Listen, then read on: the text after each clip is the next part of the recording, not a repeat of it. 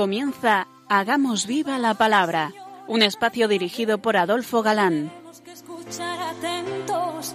En tu palabra, Jesús, está el mensaje, el del amor, el de andar despiertos. Cuando no tenga sentido la tristeza, en nuestra historia andemos como ciegos. En tu palabra hallaremos la fuerza que nos levante y llene de sosiego. Ojalá comprendamos tu palabra. Ojalá practiquemos tu palabra. Ojalá nos envuelva tu palabra. Ojalá nos transforme tu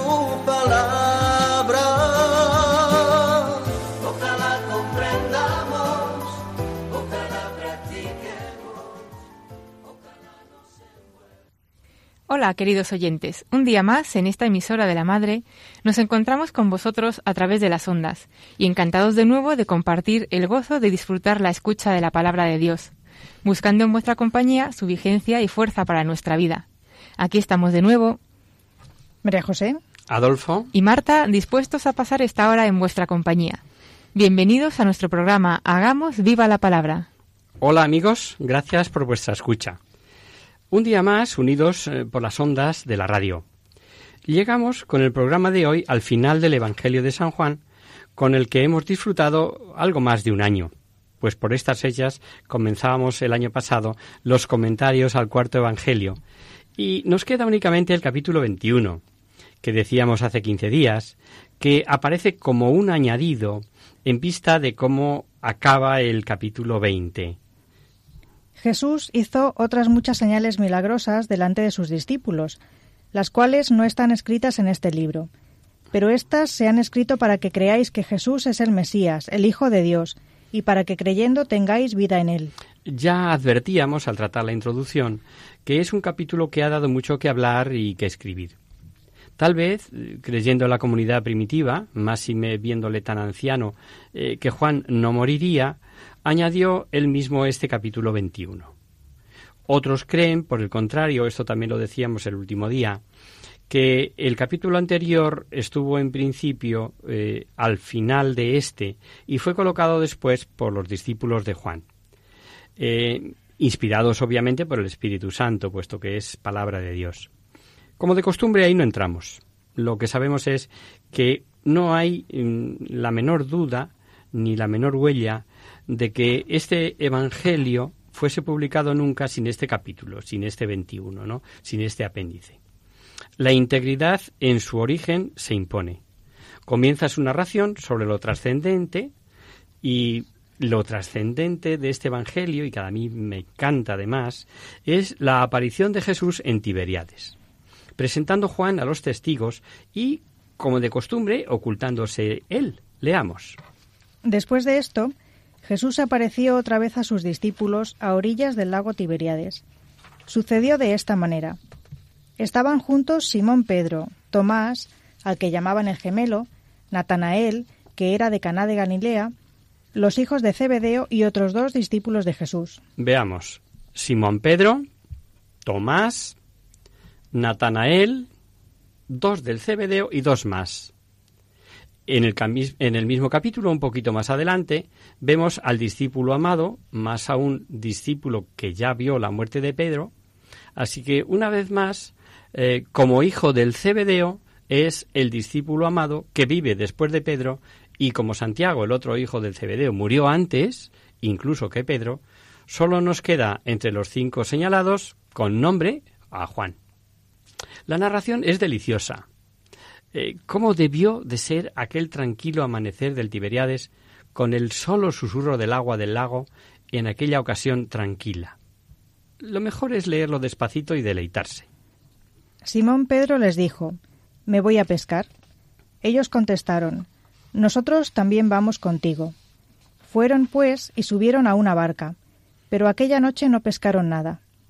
Cuando comenzaba a amanecer, Jesús se apareció en la orilla, pero los discípulos no sabían que fuera él. Jesús les preguntó Muchachos, ¿no habéis pescado nada? Nada, le contestaron. Jesús les dijo Echad la red a la derecha de la barca y pescaréis. Así lo hicieron, y luego no podían sacar la red por los muchos peces que habían cogido. Entonces aquel discípulo, a quien Jesús quería mucho, le dijo a Pedro, Es el Señor. Apenas oyó Simón Pedro que era el Señor, se vistió, porque estaba sin ropa, y se lanzó al agua. Los otros discípulos llegaron a la playa con la barca, arrastrando la red llena de peces, pues estaban a cien metros escasos de la orilla. Al bajar a tierra encontraron un fuego encendido, con un pez encima y pan. Jesús les dijo, Traed algunos peces de los que acabáis de sacar. Simón Pedro subió a la barca y arrastró hacia la playa la red llena de grandes peces, ciento cincuenta y tres. Y aunque eran tantos, la red no se rompió. Jesús les dijo, Venid a comer. Ninguno de los discípulos se atrevía a preguntarle quién era, porque sabían que era el Señor.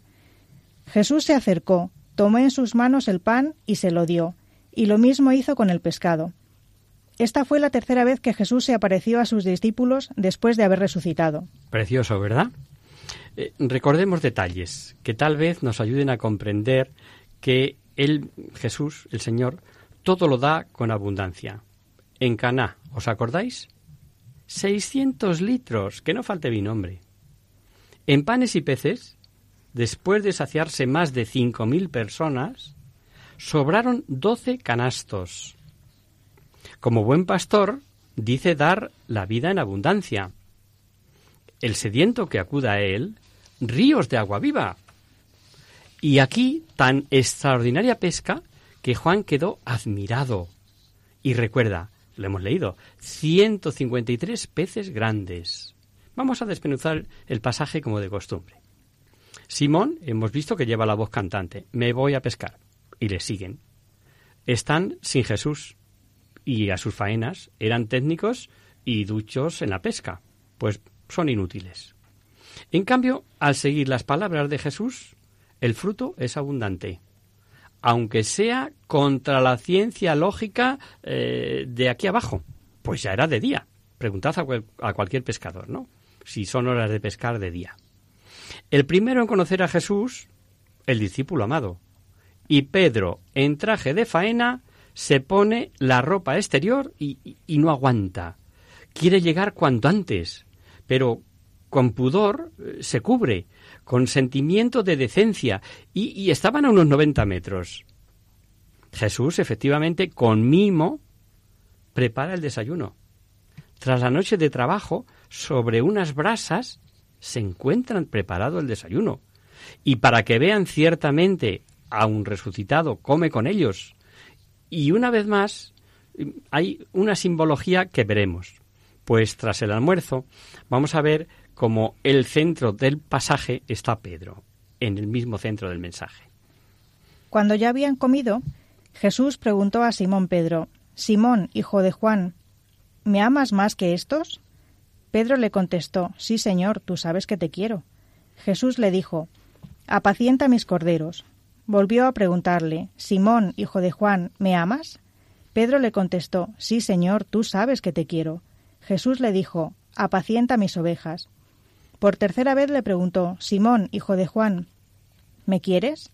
Pedro, entristecido porque Jesús le preguntaba por tercera vez si le quería, le contestó, Señor, tú lo sabes todo, tú sabes que te quiero. Jesús le dijo, apacienta mis ovejas. Pedro, que en el cenáculo protestó diciendo que le seguiría hasta la muerte, pero que ahora, mm, tras la triste experiencia, eh, sobre la triple pregunta de Jesús y respuestas de Pedro, eh, casi lo mejor que veamos lo que dijo mm, sobre esto San Juan Pablo II en Valencia en noviembre del 82, cuando estuvo aquí. Primero, Cristo confiere a Pedro poder de nutrir, de dar pasto, de conducir, de dirigir, de gobernar. Y segundo, a corderos y ovejas. Por tanto, poder universal para todo su rebaño. Poder exclusivo a Pedro y Jesús, recordemos, es el buen pastor. Yo soy el buen pastor. El buen pastor da su vida por las ovejas, pero el que trabaja solamente por el salario, cuando ve venir el lobo, deja las ovejas y huye, porque no es el pastor ni son suyas las ovejas. Entonces el lobo ataca a las ovejas y las dispersa en todas direcciones. Ese hombre huye porque lo único que le importa es el salario, no las ovejas, Yo soy el buen pastor. Como mi Padre me conoce y yo conozco a mi Padre, así conozco a mis ovejas, y ellas me conocen a mí. Yo doy mi vida por las ovejas. También tengo otras ovejas que son de este redil, y también a ellas debo traer. Ellas me obedecerán, y habrá un solo rebaño y un solo pastor. Y Jesús había dicho a Pedro que personalmente recibiría las llaves del reino, y lo que atara quedaría atado en el cielo, y lo que... Des... Bueno, mejor lo leemos. Te daré las llaves del reino de los cielos. Lo que ates en este mundo también quedará atado en el cielo, y lo que desates en este mundo también quedará desatado en el cielo. Más aún, esta potestad entregada a Pedro implica, por lo tanto, que él fuese quien confirmase a los demás. Dijo también el Señor, Simón, Simón, mira que Satanás os ha reclamado para zarandearos como a trigo, pero yo he rogado por ti, para que no te falte la fe, y tú, cuando te hayas convertido, confirma a tus hermanos. Yo he rogado por ti. Ahí está, la garantía de la oración de Cristo por Pedro, y que sabemos por eso que no puede fallar. Lo que queda claro es que el poder de Pedro, universal, sobre todo el rebaño, y que fue mm, conferido ante los demás apóstoles, y en los dos versículos siguientes Jesús profetiza la muerte de Pedro. Te aseguro que cuando eras más joven te vestías para ir a donde querías, pero cuando seas viejo extenderás los brazos y otro te vestirá y te llevará a donde no quieras ir. Al decir esto, Jesús estaba dando a entender de qué manera Pedro había de morir y cómo iba a glorificar a Dios con su muerte. Después le dijo, Sígueme. Jesús recuerda a Pedro que no le aguardan prosperidades terrestres, sino que es vicario de un Dios que estuvo en la cruz. Te lo aseguro, cuando eras joven, y le anuncia que morirá mártir con las manos extendidas, atado por otro, llevado a la fuerza. Eh, sabemos que moriría en cruz como su amado Maestro. Este es el corazón de Jesucristo para el Hijo pródigo que se arrepiente de corazón. Le abraza y le consuela el día de Pascua. Le confirma en su antigua dignidad de jefe de la Iglesia y Pedro, tras conocer cuál será su muerte, pregunta por Juan, pregunta por la muerte de Juan. Y cuando Juan escribió, mm, ya había visto cumplida esta profecía, pues había muerto mm, crucificado por Nerón hacia el año 66. Y por eso es por lo que Juan vivió tanto, tanto, que creyeron que Cristo había dicho que no moriría. Sin embargo, él lo aclara. Pedro se volvió y vio que detrás de él venía el discípulo a quien Jesús quería mucho, el mismo que en la cena había estado junto a él y le había preguntado Señor, ¿quién es el que va a traicionarte? Cuando Pedro le vio, preguntó a Jesús, Señor, ¿y qué hay de éste? Jesús le contestó, Si yo quiero que permanezca hasta mi regreso, ¿qué te importa a ti? Tú sígueme. Por esto corrió entre los hermanos el rumor de que aquel discípulo no moriría. Pero Jesús no había dicho que no moriría, sino, Si yo quiero que permanezca hasta mi regreso, ¿qué te importa a ti? ¿Veis? Él mismo lo aclara, ¿no? Pero de esta aparición eh, podemos ver algo escondido, y es el valor de los símbolos que encierra. Solo una vez dice Jesús, me amas más que estos, no porque tal exigiese, sino para contrarrestar la jactancia de Pedro que ya indicamos. Aunque todos se escandalizaran, yo jamás lo haría de ti, ¿no? El valor de esta narración rigurosamente histórica, por eso digo que es un pasaje precioso que a mí me encanta, es incalculable y, y, de una enorme y clarificadora simbología si la examinamos. Uno, Pedro es quien se propone pescar.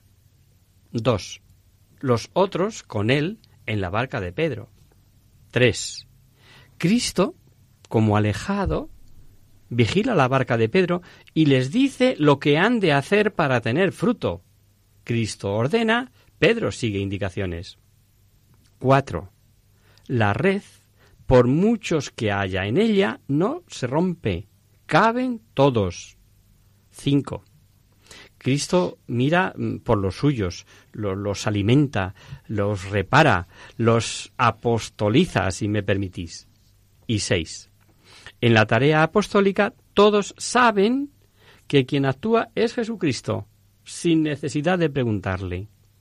Y sobre las tres veces que Jesús eh, pide a Pedro diga públicamente que le ama, y tal como os habíamos prometido, lo mejor es leer lo que San Juan Pablo II dijo en Valencia el 8 de noviembre de 1982 en aquellas ordenaciones sacerdotales. El Señor resucitado no se dirige a Pedro para amonestarlo o castigarlo por su debilidad o por el pecado que ha cometido al renegar de él. Viene para preguntarle por su amor. Y esto es de una enorme, elocuente importancia para cada uno de vosotros. ¿Me amas? ¿Me amas todavía? ¿Me amas cada vez más? Sí. Porque el amor es siempre más grande que, la debilidad y que el pecado. Y sólo Él, el amor descubre siempre nuevas perspectivas de renovación interior y de unión con Dios, incluso mediante la experiencia de la debilidad del pecado. Cristo, pues, pregunta, examina acerca del amor, y Pedro responde, Sí, Señor, tú lo sabes todo, tú sabes que te amo. No responde, Sí, te quiero. Más bien se confía al corazón del Maestro y a su conocimiento y le dice, Tú sabes que te amo. Así, por medio de este amor, confesado por tres veces, Jesús resucitado confía a Pedro sus ovejas. Hacemos una pequeña pausa, si os parece.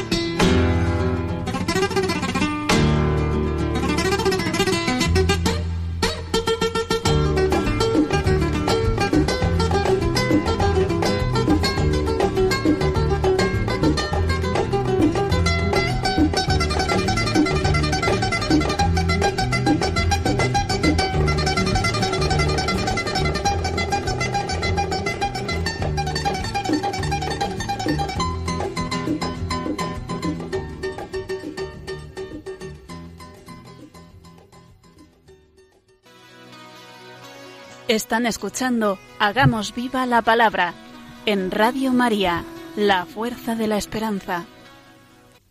Amigos, de nuevo con vosotros tras este breve descanso musical. Os recordamos, queridos oyentes, que sintonizáis el programa Hagamos viva la palabra. Si queréis contactar con nosotros vía correo postal, lo podéis hacer a Radio María, Paseo Lanceros, número 2, primera planta, 28024 de Madrid y si preferís el correo electrónico, hagamos viva la palabra arroba radiomaria.es. Para los que se acaban de incorporar, decirles que estamos analizando el Evangelio de San Juan. Eh, sí, y estamos ya en el último capítulo, en la última emisión de este evangelista. Dentro de 15 días, si Dios quiere, eh, nueva etapa y un nuevo tema que va a ser probablemente, con toda seguridad, el profetismo. Antes del descanso, escuchábamos las palabras de San Juan Pablo II, aclarando la triple confesión de Pedro y que nos hacen ver eh, tanto la deliciosa entrega de poderes de Cristo a Pedro, cumplimentando eh, las promesas que había hecho con anterioridad, y, y que es tan bonito que solo por situarnos vamos a leerlas de nuevo. El Señor resucitado no se dirige a Pedro para amonestarlo o castigarlo por su debilidad o por el pecado que ha cometido al renegar de él. Viene para preguntarle por su amor. Y esto es de una enorme, elocuente importancia para cada uno de vosotros. ¿Me amas? ¿Me amas todavía? ¿Me amas cada vez más? Sí, porque el amor es siempre más grande que la debilidad y que el pecado, y sólo él, el amor, descubre siempre nuevas perspectivas de renovación interior y de unión con Dios, incluso mediante la experiencia de la debilidad del pecado. Cristo, pues, pregunta, examina acerca del amor, y Pedro responde, Sí, Señor, tú lo sabes todo, tú sabes que te amo. No responde, Sí, te quiero. Más bien se confía al corazón del Maestro y a su conocimiento y le dice, Tú sabes que te amo. Así, por medio de este amor, confesado por tres veces, Jesús resucitado confía a Pedro sus ovejas. Pedro ya no es el fanfarrón impetuoso, se fía más de Cristo que de él mismo. Ojalá llegáramos nosotros a confiar en Cristo como Pedro en este pasaje. Pedro puesto al frente de su grey y a la que ha de pastorear y alimentar. Y como testigo por antonomasia, Juan acaba diciendo que es él quien vio y da testimonio. Este es el mismo discípulo que da testimonio de estas cosas y lo ha escrito. Y sabemos que dice la verdad, Jesús hizo otras muchas cosas, tantas que si se escribieran una por una, creo que en todo el mundo no cabrían los libros que podrían escribirse. Es una afirmación aparentemente exagerada, pero no es así. Él sabe todo lo que Jesús ha dicho y ha hecho, y, quiere que quede claro que hay muchísima más doctrina que la escrita por él en esta breve obra de su Evangelio. Otros autores sagrados, Mateo, Marcos, Lucas, Pablo, eh, completarán esta información que dice Juan, que es tan amplia como para que... Que en todo el mundo no cupieran los libros que podrían escribirse. No podemos dejar de reflejar en este sentido es que tras su resurrección y entrega de poderes a los hombres en la persona de su vicario y, y, todo el colegio apostólico de su obra, que es la Iglesia, es el solemne mandato de continuar su obra a lo largo del tiempo. Otra de las grandes apariciones de Jesús a sus discípulos fue en un monte de Galilea que él les había prefijado. Se les presentó como quien viene de lejos. Esta tierra pesada ya no es su tierra, ya no es su tierra, no es su patria. Y al verlo, ellos se postraron, pero algunos vacilaban. Y acercándose a ellos, Jesús les dice: Se me ha dado pleno poder en el cielo y en la tierra. Id y haced discípulos de todos los pueblos, bautizándolos en el nombre del Padre y del Hijo y del Espíritu Santo, y enseñándoles a guardar todo lo que os he mandado. El que creyere y fuere bautizado será salvo. El que se resista a creer será condenado. Y sabed que yo estoy con vosotros todos los días hasta el fin del mundo. Después de la pasión, se lo había dicho, así como me envía el Padre, así os envío yo a vosotros, y ahora se lo dice se lo repite solemnemente. Yo tengo recibida del Padre toda la potestad, en el cielo y en la tierra, pues bien, según estos poderes que tengo y con el poder que ahora os comunico, id por el mundo e enseñad a todos la doctrina de mi Evangelio. Una vez que estén instruidos, si creen, bautizadlos. Y luego educadlos en guardar todos los preceptos que yo os he dado.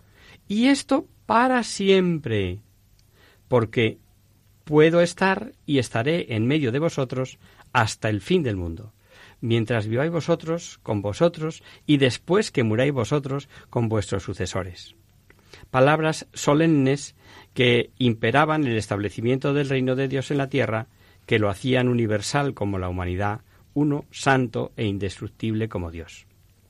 San Pablo vio a varios de los que habían asistido a esta escena extraordinaria, pasados veinticinco años, la recordaba eh, con una impresión tan vigorosa y tan viva como el primer día. He aquí la gran nueva, decía él. He aquí el Evangelio que os he predicado, que vosotros habéis recibido, en el cual os mantenéis y por el cual también sois salvos. Que Cristo murió por nuestros pecados según las Escrituras, y que fue sepultado y resucitó al tercer día según las Escrituras, que se mostró a Pedro y después a los once apóstoles, y luego a más de quinientos hermanos, de los cuales muchos viven todavía. Cuarenta días pasaron en aquella vida deliciosa, alegre y triste a la vez. Veían con frecuencia a Jesús, eh, mas nunca lo bastante. Estaba con ellos invisible o visible, presente u oculto, siempre esperado, siempre fugitivo y tanto más amado. En sus conversaciones les iba disipando los sueños de grandeza humana y les hablaba del verdadero reino de Dios. Pero ellos eran tardos en entenderle. Se acercaban las fiestas de Pentecostés, los galileos iban a celebrarlas a Jerusalén. Poco antes, Jesús llevó allá a sus discípulos. Había resuelto separarse de ellos en el monte Olivete, una de cuyas laderas está ocupada por el huerto de Gesemaní. Es un poquito más arriba del huerto de Gesemaní, eh, que fue el escenario de la agonía espiritual que precedió a la pasión, ¿verdad? Así, la manifestación de la gloria de Jesús en aquel lugar eh, serviría de eterna recompensa a los que le habían sido fieles en el dolor. Llegado el día, los reúne a todos y celebra con ellos una última comida. En el mismo cenáculo, la morada habitual de los apóstoles en Jerusalén después de la pasión. Jesús les da los últimos consejos, les descubre el sentido de las escrituras para que las entiendan y les dice, pues así está escrito, que el Cristo había de padecer y resucitar de los muertos al tercer día y que etcétera, etcétera, ¿no? Vosotros sois testigos de esto y yo os enviaré la promesa de mi Padre sobre vosotros. Así pues, permaneced en la ciudad hasta que seáis revestidos de la fortaleza de lo alto porque lo estoy leyendo yo, aunque son frases sueltas todas del Evangelio que os suena. Porque Juan bautizó en agua, pero vosotros seréis bautizados en el Espíritu Santo dentro de pocos días. Terminada la comida, Jesús se levanta, le conduce eh, a las afueras de la ciudad, por el camino de Betania, que tantos recuerdos les trae. Todo ha pasado. Solo queda la realidad de un amor conservado hasta el fin, Jesús vuelve a prometerles que recibirán la fuerza del Espíritu Santo y que serán sus testigos, equivalente a sus mártires, en Jerusalén, en Samaria y hasta lo último de la tierra. Conversando así, llegan al monte Olivete. Amante de todas las cosas luminosas y bellas que ha hecho Dios, Jesús quiere que su despedida sea bajo aquel sol espléndido de mayo. Se detiene y todos ponen sobre él los ojos para ver qué hace. Levanta sus manos, les bendice y al mismo tiempo se eleva suavemente por su propio poder. Viéndole todos, se aleja más y más y ante aquel espectáculo nunca visto, quedan todos estáticos y maravillados, mirando arriba y esperando dónde y cómo ha de terminar aquella ascensión. Cuando una nube viene a imponerse entre ellos y su maestro robándolo a su vista. Mas ¿quién podía apartar los ojos de aquel sitio en que habían perdido a Jesús? Ansiosos y quietos, seguían todos mirando a la nube, cuando aparecieron a su lado dos varones vestidos de blanco, dos ángeles del cielo, que les dijeron Galileos, ¿qué hacéis ahí plantados mirando al cielo?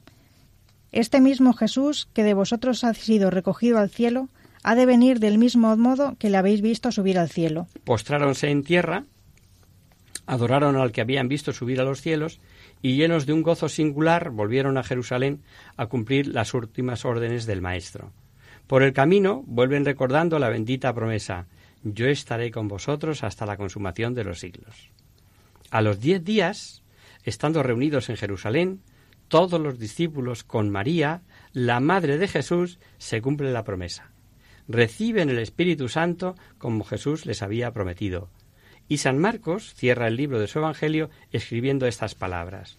El Señor Jesús, después de hablarles, ascendió al cielo y se sentó a la derecha de Dios. Ellos salieron y lo proclamaron por todas partes, y el Señor actuaba con ellos y confirmaba la palabra con los signos que los acompañaban. ¿Y ya terminó todo? Pues no, no ha terminado ni terminará hasta el fin de los tiempos, queridos oyentes. Cada cristiano que viene a este mundo escoge un papel que representar. Y Jesús siempre es el héroe de la tragedia, siempre es la gran actualidad en la vida de cada cristiano. ¿Por qué? Solo una doble respuesta nos descubre el secreto de Jesús. Amó a todos. Exigió ser amado de todos. No busquéis más. Jesucristo amó. Jesucristo amó a todos. Sin duda, somos amantes, nos damos. Esa es nuestra gloria y la señal de que procedemos de arriba. Pero amamos poco. ¿Quién ama hasta darse por entero hasta la sed del sacrificio? ¿Quién, habiendo subido a este calvario en donde uno se sacrifica en el amor, no ha dejado de bajar de allí? Todos llevamos en el corazón eh, la triste llaga de no poder sufrir mucho tiempo ni aun por aquellos a quienes más amamos. Todos nos sentimos pequeños para cumplir la ley grande del amor. Amar al amado es amar al sacrificio por el bien amado. Solo hay una excepción, el corazón de Jesucristo. Ama y lo da todo. No hay amor más grande que morir por sus amigos, lo dijo él mismo. Y desde el primer momento de su vida hasta el último, espera anhelante su hora. Su hora es aquella en que podrá finalmente elevar sus dolores a la altura de su amor en una cruz. Mas he aquí otra maravilla del corazón de Jesús correspondiente a otra debilidad del corazón del hombre. Precisamente amamos poco porque amamos a pocos. Para amar nos encerramos, nos formamos un estrecho pequeño nido en el cual ponemos los seres que nos son más queridos, los padres, el marido, la esposa, los hijos, algunos amigos. ¿Qué queréis? Solo una gota de amor tenemos, la economizamos, las damos a poco, porque aun dándoles todo lo que poseemos de amor, no estamos seguros todavía de darles bastante. El corazón de Jesús no. Él no necesita economizar ama a todos los hombres y los ama con el mismo fuego, los pequeños, los grandes, los pobres. ¿Y por qué nos estás contando todo esto, Adolfo? Porque ese es el resumen del Evangelio de Juan. Amar como Él amó, que nos amó con un corazón de hombre, que nos ama con un corazón de hombre. ¿Qué hombre, qué hombre o qué ángel podría ofrecer una reparación de valor infinito proporcionado a la, gravedad de la ofensa del paraíso? Ninguno. Y esta reparación es la que exige la justicia y la santidad de Dios. Todos habíamos pecado en un hombre, todos éramos reos de esa desobediencia. Todos estábamos sujetos al castigo de no poder gozar de la amistad de Dios. Pero he aquí que triunfa el amor de Jesús. He aquí que se rompen de pronto estas negruras de la noche y el apóstol que vio en su camino a Jesús Nazareno lanza un grito consolador y triunfal. Donde abundó el delito, sobreabundó la gracia, y la gracia reina por la justicia para la vida eterna, así como el delito reinó para la muerte, y la gracia reina por Jesucristo, Señor nuestro, el cual nos amó y se entregó por nosotros como víctima viva y agradable a su Padre, para limpiarnos perfectamente, a fin de que seamos santos e inmaculados en la presencia de Dios. Nada más y nada menos. Y hasta aquí, queridos oyentes, el Evangelio de Juan. Esperamos que hayáis disfrutado tanto al escucharlo como nosotros al exponerlo. El próximo día, nuevo curso, nuevo tema, eh, toca Antiguo Testamento, algo os he anunciado. ¿De qué vamos a hablar? Se admiten sugerencias.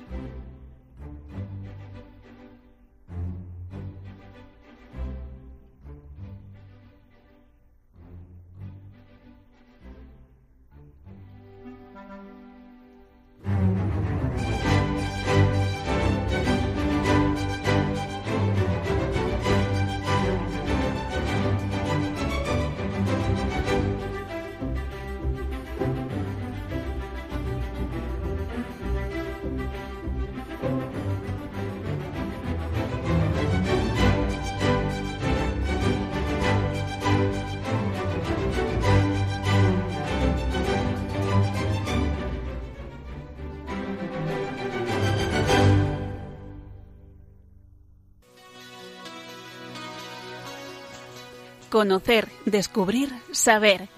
En Hagamos Viva la Palabra.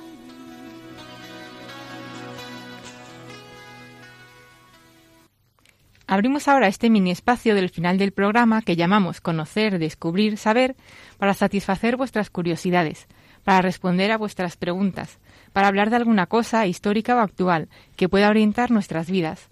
Hoy vamos a contestar a un correo electrónico que hemos recibido desde Ibiza. Y dice así, Hola amigos, soy Teresa y os escribo desde Ibiza. He descubierto, estando de vacaciones, el programa y he sentido el repentino impulso de escribir, aprovechando el apartado de consultas. Me considero una cristiana normal y comulgo en misa, aunque hace mucho que no me confieso, y esto por varias razones, creo. En principio me da vergüenza. No sé qué va a pensar el confesor de mí. El tiempo se va alargando y cada vez me cuesta más. Por otra parte, creo que no soy mala persona y no soy capaz de evaluar mis pecados. ¿Me podéis ayudar o dar razones para acudir a la confesión? Me he atrevido a escribiros porque me habéis generado confianza y sois laicos como yo. Gracias anticipadas y un saludo, Teresa. Hola Teresa, gracias eh, por tu email y por tu confianza. Vamos a intentar contestarte. Todos, alguna vez, hemos sentido miedo a la confesión. No sabemos qué va a suceder, nos enfrentamos a una situación nueva. Lo que nos cuentas es muy frecuente. Hay un matiz de temor, dolor, autodisculpa, vergüenza y conciencia de las propias faltas. Eso es un buen comienzo. Se puede decir que el miedo a la confesión es algo normal, ya que uno debe enfrentarse a sus propias faltas en un autoexamen que no suele ser muy agradable. Pero es gratificante saber que Dios siempre nos espera con los brazos abiertos y quiere reconciliarse con nosotros. La reconciliación con Dios es un sacramento necesario para avanzar en la vida espiritual cristiana, ya que nos da la gracia que nos sostiene y nos anima a continuar por el camino del bien. Entonces, no hay nada que temer. Vamos a darte razones, como tú nos pides. Te vamos a dar siete razones para perder ese miedo de, de confesarse y que habitualmente nos retrae. Primera, tener conciencia de mi fragilidad. Es ser consciente de mi pecado, de mi fragilidad, de mis fallos, y eso nos lleva a acercarnos con humildad al Padre y pedirle perdón. Arrepentirse de los pecados cometidos toca directamente el corazón del hombre. Dios quiere sanarlo y lavarlo a través del sacramento de la confesión. Pero dejar entrar a Dios en nuestro interior significa abrir la puerta del corazón y la llave para ello es el arrepentimiento. Es un acto de humildad y sinceridad. Es el primer paso para el perdón y la reconciliación. Aquí se llega por un examen personal de los propios fallos cometidos, una reflexión íntima de nuestro interior y este arrepentimiento.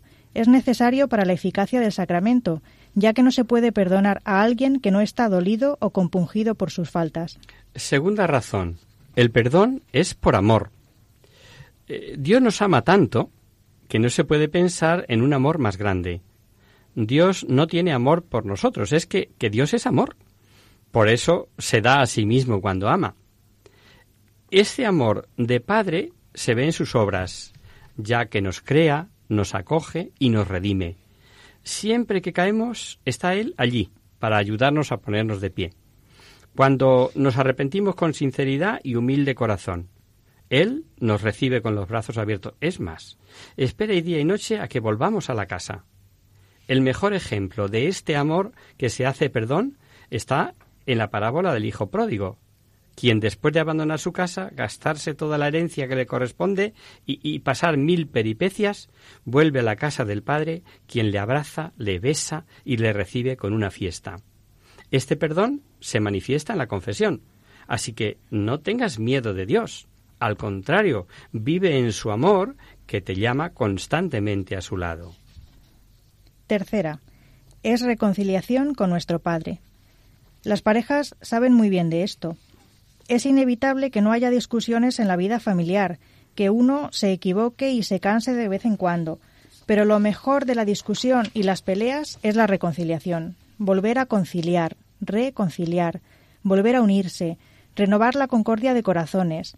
Si es hermoso reconciliarse con los hermanos, con los padres, con la pareja, con los amigos, cuánto más hermoso será reconciliarse con nuestro Padre del cielo. A veces nos parece lejano como si viviera físicamente en las estrellas o las nubes, pero no es así. Él está más cerca que cualquiera de nosotros. Cuarta razón, Teresa, es la salud del alma. Vamos al médico cuando tenemos dolores, enfermedades, cuando necesitamos la cura y sanación del cuerpo. De la misma forma, acudimos a, Dios para sanar nuestros dolores y enfermedades, para buscar la cura del alma. El hombre está compuesto de cuerpo y alma. Si sanamos el cuerpo, también debemos sanar el alma. Es un estado completo de salud. Tal vez por eso le decimos a los sacerdotes curas, porque son los instituidos por Dios para acercar la sanación al alma de sus hijos, pudiendo alejar los dolores y las enfermedades. ¿Qué hacemos que aún no nos confesamos? A veces el miedo a la inyección es más fuerte que el deseo de sanar, pero debemos superarlo. Acércate al médico del alma para sanar tu interior. Quinta, es revestirse del hombre nuevo. Esto es cambiar de vida, decidirse a ser diferente, a poner la mirada en las cosas del cielo. Es renovarse completamente, ser un yo mejorado. El hombre nuevo se deja guiar por el Espíritu de Dios, goza en espíritu y en verdad. El hombre nuevo no es esclavo de las pasiones y del pecado como, como lo es el hombre viejo, al contrario, es un hombre libre que vive su vida con tranquilidad y regocijo en el Señor. El hombre nuevo por excelencia es Jesucristo. Por eso, en la vida espiritual se habla de imitar a Cristo, quien, como dice la carta a los filipenses, se deshojó de su grandeza, tomó la condición de esclavo y se hizo semejante a los hombres, en todo menos en el pecado. Sexta razón es fiesta en el cielo. Esta cuesta un poquito más entenderla porque nos pilla más lejos. Eh, sabemos que no estamos solos, antes bien, formamos parte de la comunión de los santos. La Iglesia de la Tierra, nosotros, somos la Iglesia peregrina, la de las almas del purgatorio es la Iglesia purgante, y quienes ya gozan de la visión beatífica, los santos, es la Iglesia triunfante. Así constituimos todos un mismo cuerpo y un mismo espíritu, como dice San Pablo. Por ello, cuando un pecador se convierte en el cielo, se celebra una fiesta. Si el gozo aquí en la tierra es grande, imagínate cómo se celebrará en el cielo. Allí están los ángeles, los arcángeles, los santos, con o sin peana, algunos de nuestros familiares y amigos que ya gozan de la presencia de Dios. Acordémonos de las palabras de Jesús en el Evangelio de Lucas, cuando encuentra a la oveja la carga sobre sus hombros, lleno de alegría, y al llegar a casa reúne a los amigos y vecinos y les dice Alegraos conmigo, porque he encontrado la oveja que se me había perdido. Pues os digo que también en el cielo habrá más alegría por un pecador que se convierta que por noventa y nueve justos que no necesitan convertirse. Y la séptima ya. Es fuerza para la batalla. La gracia es el favor, el auxilio gratuito que Dios nos da para responder a su llamada, a llegar a ser hijos de Dios. Luego, si la confesión aumenta esta gracia en nosotros, es Dios mismo quien viene en nuestro auxilio y nos ayuda. Esta gracia será la fuerza en el combate diario. Y si vivimos llenos de tentaciones, si las ocasiones de pecado son muchas, si somos incapaces de controlar los impulsos pasionales, entonces debemos saber que la gracia recibida de Dios es fuerza en la lucha contra el mal. Y si esta gracia se acrecienta al recibir debidamente los sacramentos, esa es tu oportunidad. El pecado debilita la voluntad, nos predispone a caer de nuevo. La gracia será siempre ese don, ese favor, ese auxilio que da Dios para vencer la prueba y salir victorioso. Como dice el Evangelio, aprovecha la gracia de Dios y combate el mal a fuerza de bien. Esperamos que te ayuden, querida Teresa, esas siete razones. La confesión bien entendida eh, deja de ser tabú, deja de ser un lugar de miedo para transformarse en un momento de amor, de misericordia, de perdón y de reconciliación. Ese es el verdadero sentido del perdón de los pecados. Volver la mirada a Dios nuevamente, eh, limpiarnos de toda mancha, tomar fuerzas para continuar nuestra lucha y no desanimarse si volvemos a fallar. No podemos dejar que el tiempo pase y que nuestras faltas eh, se vayan pudriendo, perdonad la expresión. Apenas tengas conciencia de tu pecado y te arrepientas de ello, no dudes en acudir a la Iglesia en busca de esta medicina de Dios, de este sacramento. Gracias por tu escucha y tu consulta. Aquí estamos si deseas consultar alguna cosilla de nuevo. Y confiamos en haberte ganado como oyente habitual. Ya sabes, miércoles alternos a las 5 de la tarde. Y hasta aquí, queridos amigos, el programa de hoy. Os dejamos con nuestra sintonía y os recordamos que si queréis dirigiros al programa para cualquier duda, aclaración o sugerencia, participando en el espacio de conocer, descubrir, saber, estamos a vuestra total disposición y encantados de atenderos en la siguiente dirección. Radio María, Paseo Lanceros, número 2, primera planta, 28024 de Madrid. O bien, si lo preferís, el correo electrónico hagamos viva la palabra arroba radiomaria.es.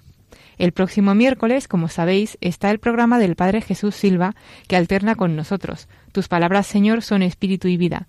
Por tanto, nosotros nos encontraremos de nuevo dentro de 15 días, si Dios quiere.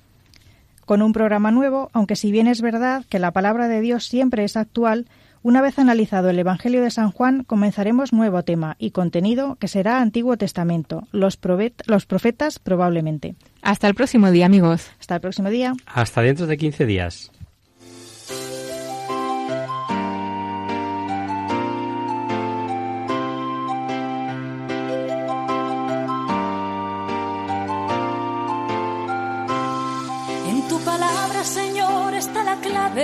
Solo tenemos que escuchar atentos.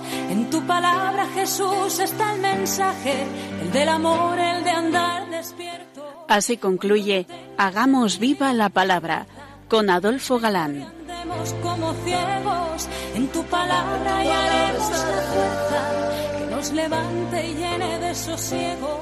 Ojalá